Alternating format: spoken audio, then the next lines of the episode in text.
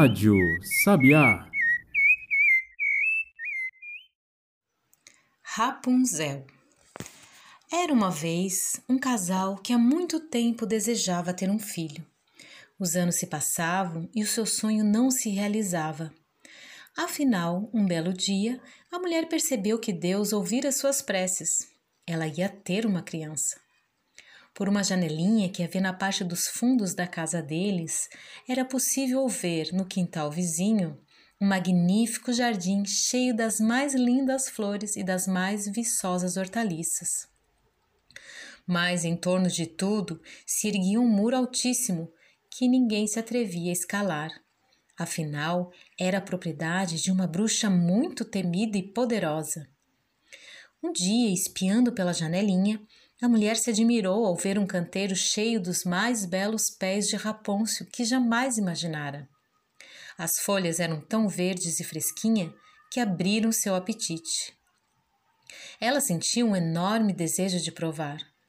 E a cada dia seu desejo aumentava mais, mas ela sabia que não havia jeito de conseguir o que queria e por isso foi ficando triste, abatida e com aspecto doentio. Até que um dia o marido se assustou e perguntou: O que está acontecendo contigo, minha querida? Ah, respondeu ela, se não comer um rapôncio do jardim da bruxa, vou morrer logo, logo. O marido, que amava muito, pensou: Não posso deixar minha mulher morrer, tenho que conseguir esses rapôncios, custe o que custar. Ao anoitecer, ele encostou uma escada no muro, pulou para o quintal vizinho, arrancou apressadamente um punhado de rapôncios e levou para a mulher. Mais que depressa, ela preparou uma salada e comeu imediatamente. Ela achou o sabor da salada tão bom, mas tão bom, que no dia seguinte seu desejo de comer ficou ainda mais forte. Para sossegá-la, o marido prometeu-lhe que iria buscar mais um pouco. Quando a noite chegou, pulou novamente o muro, mas mal pisou no chão do outro lado, levou um tremendo susto. De pé diante dele estava a bruxa. Como se atreve a entrar no meu quintal como um ladrão para roubar meus rapôncios? perguntou ela com os olhos chispando de raiva. Vai ver só o que te espera. Oh, tenha piedade, implorou o homem. Só fiz isso porque fui obrigado. Minha mulher viu seus rapôncios pela nossa janela e sentiu tanta vontade de comê-los, mas tanta vontade que na certa morrerá se não levar alguns. A bruxa se acalmou e disse: Se é assim como diz, deixo você levar quantos quiser, mas com uma condição. Irá me dar a criança que sua mulher vai ter. Cuidarei dela como se fosse sua própria mãe e nada lhe faltará. O homem estava tão apavorado que concordou. Tempo depois, o bebê nasceu. Era uma menina. A bruxa surgiu no mesmo instante, deu à criança o nome de Rapunzel e levou-a embora. Rapunzel cresceu e se tornou a mais linda criança sob o sol. Quando fez doze anos, a feiticeira trancou-a no alto de uma torre no meio da floresta. A torre não possuía nem escada nem porta apenas uma janelinha no lugar mais alto. Quando a velha desejava entrar, ficava embaixo da janela e gritava: Rapunzel, Rapunzel, jogue suas tranças cor de mel. Rapunzel tinha magníficos cabelos compridos, finos como fios de ouro. Quando ouvia o chamado da velha, abria a janela, desenrolava as tranças e jogava-as para fora. As tranças caíam vinte metros abaixo e por elas a feiticeira subia. Alguns anos depois, o filho do rei estava cavalgando pela floresta e passou perto da torre e ouviu um canto tão bonito que parou encantado. Rapunzel, espan para espantar a solidão, cantava para si mesma com sua doce voz. Imediatamente o príncipe quis subir, procurou uma porta por toda parte, mas não encontrou. Inconformado, voltou para casa. Mas o maravilhoso canto tocara seu coração de tal maneira que ele começou a ir para a floresta todos os dias, querendo ouvi-lo outra vez. Em uma dessas vezes, o príncipe estava descansando atrás de uma árvore e viu a bruxa aproximar-se da torre e gritar: Rapunzel, Rapunzel, jogue suas tranças cor de mel. E viu quando ela subiu pelas tranças.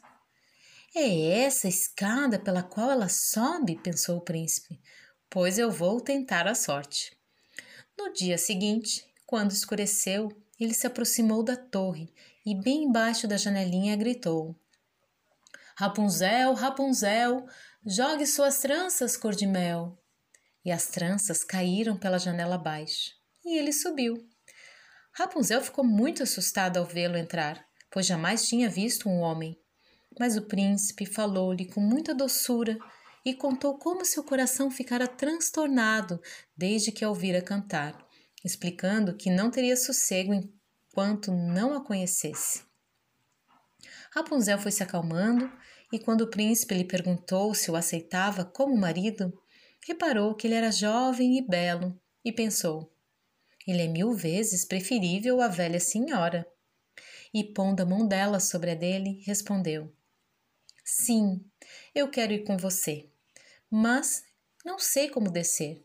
Sempre que vier me ver, trago uma meada de seda. Com ela vou trançar uma escada e quando ficar pronta, eu desço e você me leva no seu cavalo. Combinaram que ele sempre viria ao cair da noite, porque a velha costumava vir durante o dia. E assim foi.